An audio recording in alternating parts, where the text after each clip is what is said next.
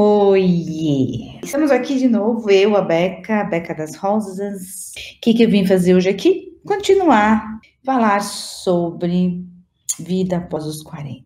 Hoje me veio uma consciência muito interessante que eu vim aqui colocar para você. Como eu me intitulo, né, uma facilitadora, uma pessoa que incentiva as pessoas, eu tenho visto ao meu redor as pessoas que estão progredindo, as pessoas que estão acreditando em si própria e se jogando mesmo para serem felizes, têm conseguido coisas maravilhosas. E aí me vem a pergunta: você então atinge uma idade, ou você, por exemplo, alguém fez um comentário e falou para você: Pois é, né? Agora, o que você vai fazer da sua vida? Você cuidou dos filhos, você estava sempre com seu marido, acompanhando seu marido, você vai se aposentar. O que você vai fazer da sua vida? Como gente, eu estava falando para vocês, tudo é energia.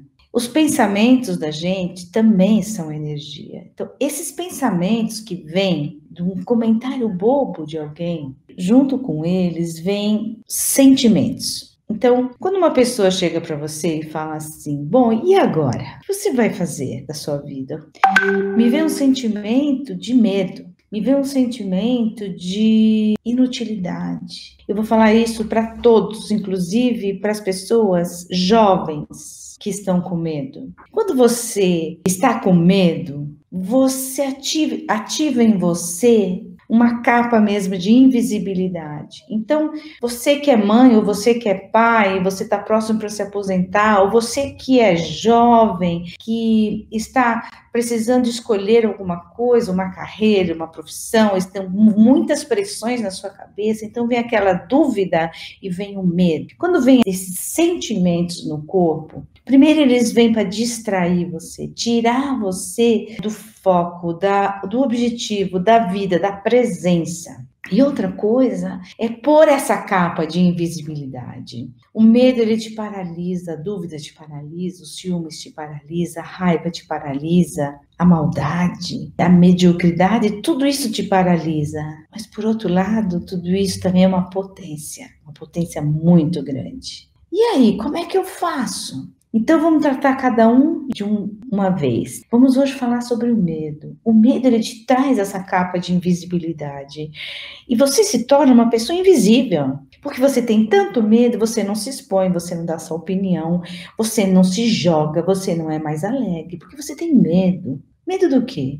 Medo de perder o marido, medo de perder a profissão, medo de perder os amigos, medo de não pertencer mais medo de não ter mais saúde, medo de envelhecer, medo de não estar mais na presença. Quando eu falo para vocês medo de não estar na presença, a presença é uma coisa muito interessante que a gente tem. É uma coisa que você estar aqui agora, você está presente, olhando, percebendo as possibilidades, o seu corpo está reagindo com você. O seu corpo está presente.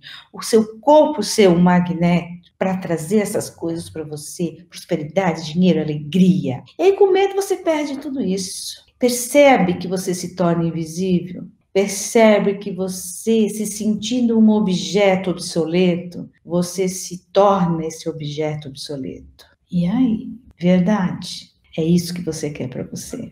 Veja quanta expectativa criar em cima do jovem, mesmo do adulto. Quando alguém te desafiar, né, você olha para você. Primeira coisa, recebe de você. Seja você, seja verdadeiro, se entregue para você, se ame, ame o seu corpo, ame o seu saber. Olhe para tudo que você já fez. Perceba a energia que isso traz para você. Perceba o quanto você já construiu. Se alguém vier falar, não importa, chefe, patrão, marido, filhos, vizinho, não importa, irmão, pai, te desempoderar de quem você é, você não ligue. Pense que tudo isso é interessante ponto de vista. Olhe isso como uma construção. Agradeça as bênçãos que você está recebendo. Inclusive, agradeça as bênçãos que você recebeu de coisas que para você foram bem desagradáveis, foram pesadas para você. Pare, olhe para isso. Uau! O que está certo sobre isso que eu não estou percebendo? Que contribuição isso tem para me dar? Quando você se empodera de você mesmo, quando você assume aquela alegria que você era jovem, são esses sentimentos que você vai trazer de novo para você. Então, são os pensamentos assertivos, a forma de você olhar, de você perceber que aquilo que o seu filho está fazendo e que está te desagradando, ou seu marido, ou patrão, ou vizinho, não importa mais o que importa é você. É você olhar para aquilo não se incomodar e continuar na vibração do agradecer e do receber, de você estar na presença de você mesma. Pense sobre isso. Hoje nós falamos sobre o medo. Tudo que está aí para te distrair e te tirar da presença. Perceba isso. Pergunte aí para o seu corpo.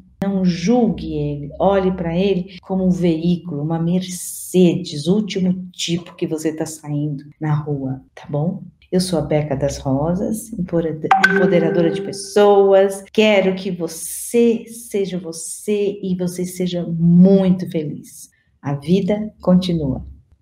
Beijo.